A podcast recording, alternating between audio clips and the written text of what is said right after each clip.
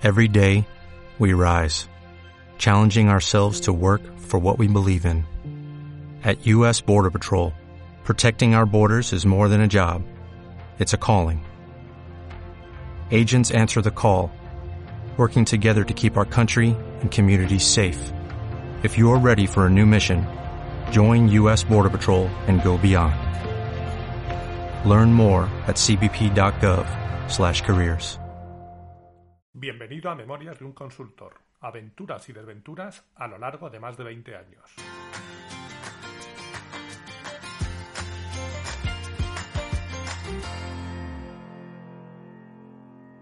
Hola, buenos días, buenas tardes o buenas noches y bienvenidos al episodio 92 de Memorias de un consultor. Antes de empezar con el episodio de esta semana, un breve mensaje para aquellos que me habéis escrito en estas últimas semanas porque echabais en falta vuestra dosis semanal. Últimamente he tenido algún problemilla de planificación y no he podido grabar cuando quería. Pero creo que ya está todo controlado. Si no eres de esos y te has tropezado con este episodio por casualidad, pues nada, olvídate del tema. No hace falta que te escuches los 91 episodios anteriores. Puedes escuchar este sin más. Antes de empezar, como siempre, te situaré en el momento temporal en el que pasa lo que te cuento hoy. Y para los que os habéis enganchado hace poco, podéis ir revisando los episodios anteriores sin prisa pero sin pausa. Si queréis conocer cómo fueron mis inicios en todo esto hasta llegar al momento en el que me conocisteis algunos, por si en algún momento os menciono, aunque claro, tendréis que ser capaces de localizaros, aunque no lo pongo difícil, la verdad.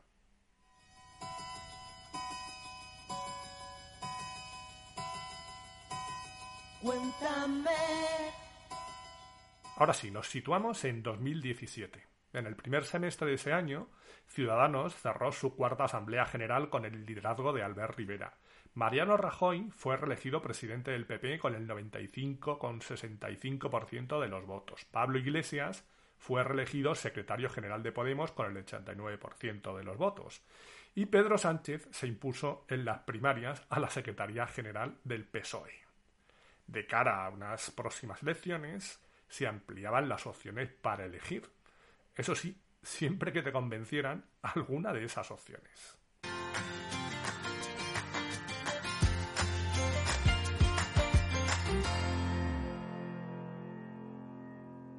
En el episodio anterior os contaba cómo en ese primer trimestre de 2017, tras mi salida de ZZC, estuve impartiendo una formación subvencionada para el SEPE a través de una consultora. Eso y alguna formación directamente con SAP para alguno de sus partners o clientes, como siempre. En paralelo, había actualizado mi perfil en LinkedIn y me empezaron a contactar de distintas empresas para ver qué había pasado, algunas, o más bien para entender qué estaba pasando en ZZC, ya que no dejaba de salir gente más o menos significativa. Y de paso ya para ver qué tenía pensado hacer yo y ofrecerme alguna forma de colaborar, en muchos casos, o simplemente de hablar en otros. No recuerdo el orden ni probablemente todas las charlas que tuve, pero fueron unas cuantas. Yo por defecto suelo escuchar a todo el mundo. Lo cierto es que fueron ofertas variadas con planteamientos muy distintos.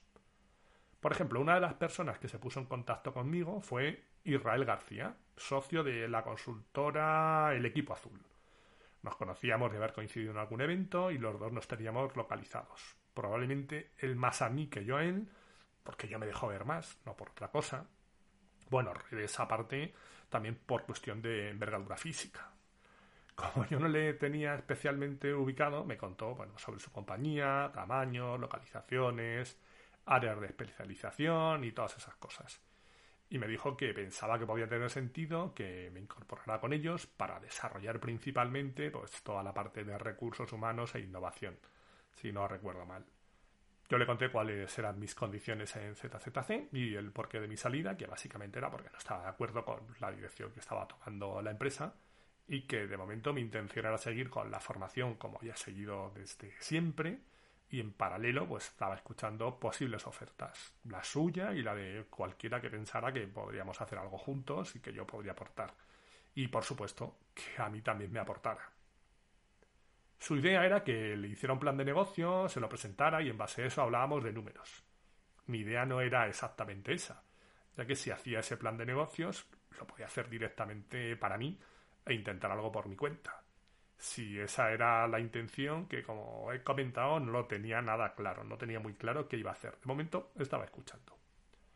Yo le dije que prefería que fuera al revés, que hicieran ellos el trabajo de diseñar ese plan de negocio donde mis condiciones le pudieran encajar, que me contara en qué podíamos crecer, cómo podíamos evolucionar, etc. Y una de las cosas que me mencionó fue que podríamos posicionarnos en esa formación. A lo que yo le dije que precisamente eso era algo que yo ya tenía. No por nada, sino porque llevaba muchos años colaborando con ellos de manera ininterrumpida por lo que a mí lo de ir con ellos en ese tema concreto no me aportaba nada que no tuviera ya. Ah, ya, pero es que me pides mucha pasta y no lo veo claro. Bueno, si es mucho o poco lo que pido, es relativo. Pues lo que pido y tú decides si te cuadra o no te cuadra. Volvimos a hablar alguna vez más y su planteamiento seguía siendo el mismo, que le hicieron plan de negocio, lo hablamos, etc. Además, se apoyaba en la supuesta fortaleza de su marca, de la marca del equipo azul bueno, yo realmente no veía tan clara esa fortaleza. Pero bueno, cada uno ve las cosas como quiere.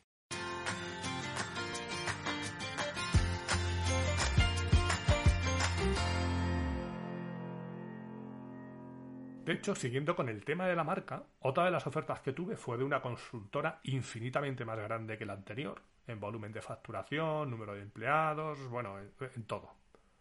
Y en este caso la conversación empezó de manera radicalmente distinta. El mensaje principal fue, queremos unir tu marca personal a la nuestra. ¿Perdón?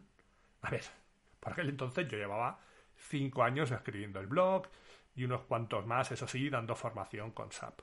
Por lo que había gente que, que me conocía, pues por el hecho de haber estado en la formación. Pero desde que me estaban hablando de marca personal. ¿Y qué impacto podía tener la marca de un mierdecilla como yo enfrente de la marca de una compañía como Sui Generis. Aquí creo que tuve un par de comidas. La primera con Beltrán Pérez, que era uno de los responsables de la parte de HR, pero no me tiréis que recuerde el cargo, porque han pasado unos años y aparte nunca he sido capaz de recordar esos maravillosos cargos que suele haber en las empresas de cierto tamaño. Me planteó que estaban buscando incorporar a una persona de un cierto nivel al equipo para un rol que estaban creando de experto, gurú o no sé qué nombre le querían dar, para desarrollar ese perfil en varias líneas de negocio y pensaron que yo era la persona indicada para hacerlo con la parte de HR. Y eso además les ayudaría a poner en marcha todo ese nuevo puesto que querían desarrollar. A ver, pasaba de una consultora pequeña que me vendía las bondades de su marca a otra grande que lo que pretendía era comprarme la mía. Dos planteamientos radicalmente distintos y en el que este, pues sin terminar de entenderlo muy bien, pero bueno, me encajaba más. Mantuvimos una segunda reunión donde vino la responsable de Beltrán, vamos a llamarla Rebeca, Rebeca Naya, por ejemplo, a la que ya conocía de algún curso y por amigos comunes, aunque no era ella quien tomaba la decisión final, bueno, pues tenía pues un punto más de decisión. Le dije que bueno, que en principio me parecía interesante lo que me planteaban, pero que tenía unos mínimos que no tenía claro si ellos iban a aceptar. Entre otros, que no quería un contrato laboral, que quería una relación mercantil, algo que no sabía si iban a poder gestionar, y luego estaba el tema del coste. En muchas empresas eso no les encaja, porque piensan que la gente en plantilla está más implicada, no es mi caso, y lo digo desde ambos lados. Mi implicación sería la misma, y es la misma cuando estoy en una empresa con un tipo de relación mercantil, para mí es igual. Y lo digo también desde el otro lado. Yo he colaborado con gente durante muchos años que son freelance y han estado mucho más implicados que gente que podía tener en plantilla. Esto va más con la persona. El escollo principal estaba, yo creo, en el tema del coste. O más que en el coste, en las bandas salariales. Un poco en las dos cosas. Ya sabéis que en las consultoras es típico de, no, pues en función del puesto hay una banda salarial de aquí a aquí. Bueno, mm, imaginaos, venga, vamos a hablar de cifras, que sé que esto os pone. Imaginaos que les pedí 120.000 euros al año. Hablo en bruto siempre. Es decir, 10.000 euros al mes, una factura y listo. Nada que cotizar por parte de la empresa, nada de indemnización por despido, si llegase el caso. Todo ese riesgo para mí. Ellos creo que me dijeron que lo veían complicado, ya que estaban pensando en una cifra de unos 85.000 euros. Hablo de supuestos, ¿eh?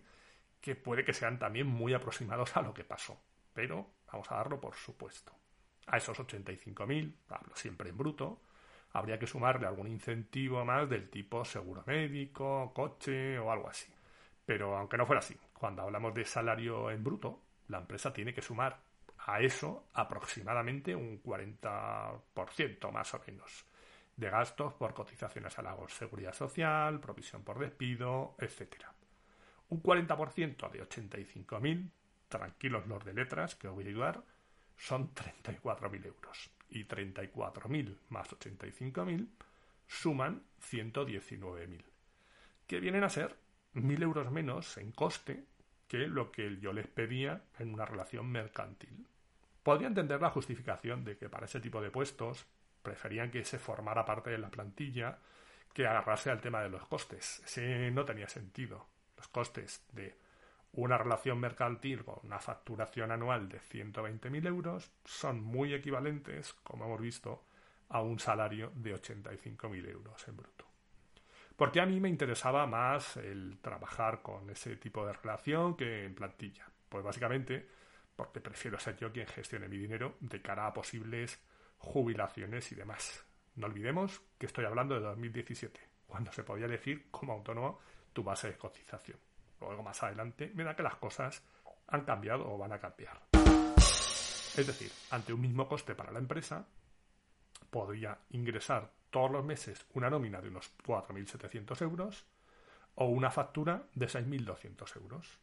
A ver, sí, la factura sería más alta, pero estoy descontando ya un 35% más o menos de IRPF y unos 300 euros de la cuota de autónomos, suponiendo que cotizara por el mínimo. Cualquiera diría con esos números, joder, está claro, 6.200 es más que 4.700, incluso los de letras.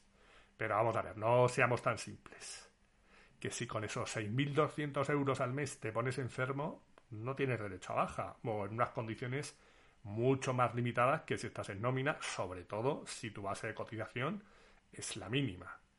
Si te pasas toda la vida cotizando a esa base mínima o un importe bajo, cuando te jubilas, la pensión que tienes es mínima, lógicamente. Es decir, que trabajar como freelance tiene sus riesgos, que no todo el mundo conoce o no todo el mundo está dispuesto a asumir. Y esto que estoy hablando ya de las cifras un poco trabajadas, cuando hablo de los 4.700 frente a los 6.200. La realidad sería que enfrentarías una nómina de 4.700 frente a una factura de 10.600. Si hablamos de lo que te entraría en el banco cada mes por transferencia. Con lo cual, claro, a muchos se os saldrían los ojos de las órbitas. Joder, 4.700, 10.600, pues que está claro, es que voy a ganar mucho más. Vamos a ver, esos 10.600 al mes no son para ti solos. Bueno, realmente de esos 10.600, 2.100 te los va a pedir Hacienda cada trimestre de cada uno de los meses, ya que serían del IVA.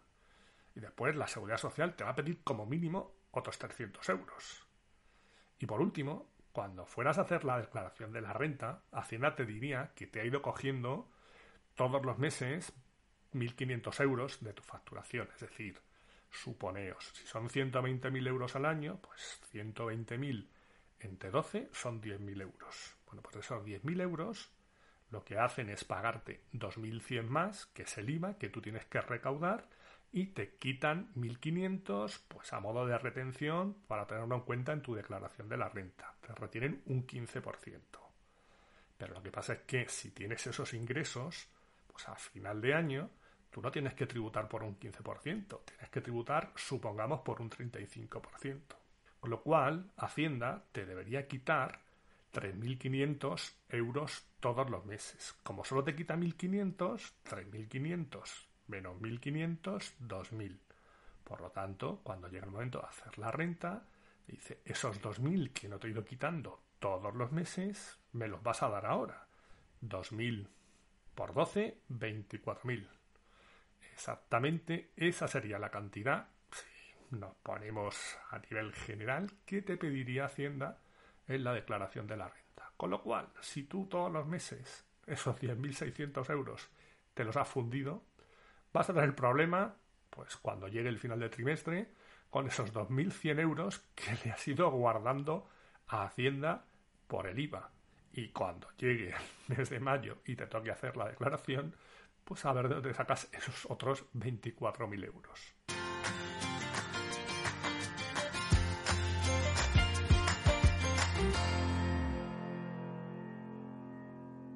Bueno, a ver, que me he liado con los números y me he ido de la historia. Pero bueno, creo que puede ser interesante que tengáis las cosas claras si alguien quiere dar ese paso a freelance, ya que cuanto más información se tenga a la hora de tomar una decisión, mejor. De momento me habían planteado dos opciones, una más interesante que la otra, aunque ninguna de las dos se llegó a concretar, porque no encajaron los intereses de ambas partes, porque de eso se trata una negociación, de llegar a un acuerdo el que las dos partes estén conformes. O como dicen también por ahí, una negociación solo sabes que ha ido bien si ninguna de las dos partes se sienten conformes al 100%. Es decir, que siempre hay que ceder algo.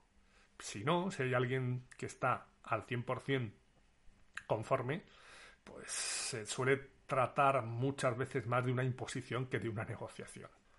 Otra de las propuestas que tuve fue para montar algo de cero, de la mano de alguien a quien no conocía, pero tenía referencias de él por un compañero que habían sido compañeros de estudio, de carrera. Era alguien que ya tenía su empresa de tecnología y la cosa le iba bastante bien. Pero quería meter la patita en temas de SAP, ya que veía que muchos de sus clientes trabajaban con ello. Aparte de a su amigo, les preguntó a un par de personas y le dieron también mi nombre como buen compañero de baile para esta aventura. Y quiero puntualizar que esto es una metáfora, porque yo lo de bailar lo llevo bastante regular. El caso es que quedamos varias veces y él me contaba sus intenciones, los contactos que tenía, la llegada en clientes, etc. Pero no llegamos a concretar nada. Yo, como siempre, le escuchaba, le daba mi opinión, le decía que sí, que podía haber negocio alrededor de SAP, pero que veía complicado abrirse paso en el mercado, por muchos contactos que pudiera tener. Aunque claro, si era de la mano de alguno de sus clientes con los que tenía otro negocio, con los que iba a empezar pues, a abrir por ahí esa línea, bueno, podría ser más factible. El problema, una vez resuelta esa entrada en los clientes, vería más por conseguir recursos medianamente cualificados para que se vinieran con nosotros y poder dar ese servicio que demandaban los clientes. Él tenía algún nombre en mente y yo también podía hablar con alguien, pero ¿qué garantías podíamos ofrecerle? Era también pues, una apuesta que tenían que hacer ellos porque realmente en el mercado de SAP de gente con cierta experiencia, mm, pues el nivel de paro suele tender a cero. No llegamos a hablar en ningún momento del importe de la inversión que debemos hacer, ni de plazos, ni de nada más allá por lo que al final era más una declaración de intenciones que otra cosa. Me daba la impresión que, bueno, que realmente él veía que ahí había una oportunidad, pero pues todo lo que ya tenía en marcha no le dejaba dedicar el tiempo suficiente a ello. Y yo por mi parte, pues tampoco era algo que me planteara de manera clara. Era otra opción más de las muchas que me plantearon. Bueno, esto se me está haciendo un poco largo y como quedan más cosas, en el próximo episodio os contaré algunas de esas proposiciones adicionales que recibí y saldremos de dudas sobre la decisión que tomé en su momento, ya que el tiempo iba pasando y yo iba escuchando los distintos programas electorales, pero ninguno terminaba de convencerme. No había ningún proyecto que me ilusionara lo suficiente como para entregarles mi voto.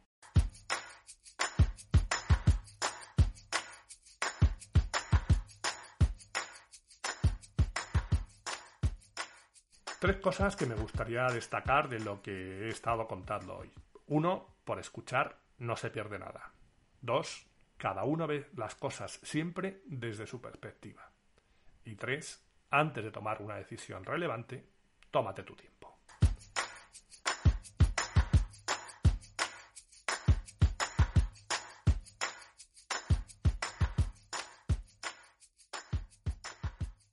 Y hasta aquí hemos llegado hoy. Ya sabéis que podéis encontrar un nuevo episodio el próximo miércoles o casi todos los miércoles a eso de las 8 de la mañana, hora de la España peninsular, una hora menos en Canarias, aunque después cada uno lo escucharéis cuando os dé la gana. Podéis encontrar todos los episodios del podcast en la página memoriasdeunconsultor.com, donde estaré encantado de recibir vuestros comentarios. Y también en muchas de las plataformas de podcasting tipo iVoox, Spotify, Apple, Google, etc. Y si queréis saber algo más de mí, me podéis encontrar también en mi blog personal a ancos.com. Gracias por haber llegado hasta aquí y os espero en el próximo episodio. Adiós.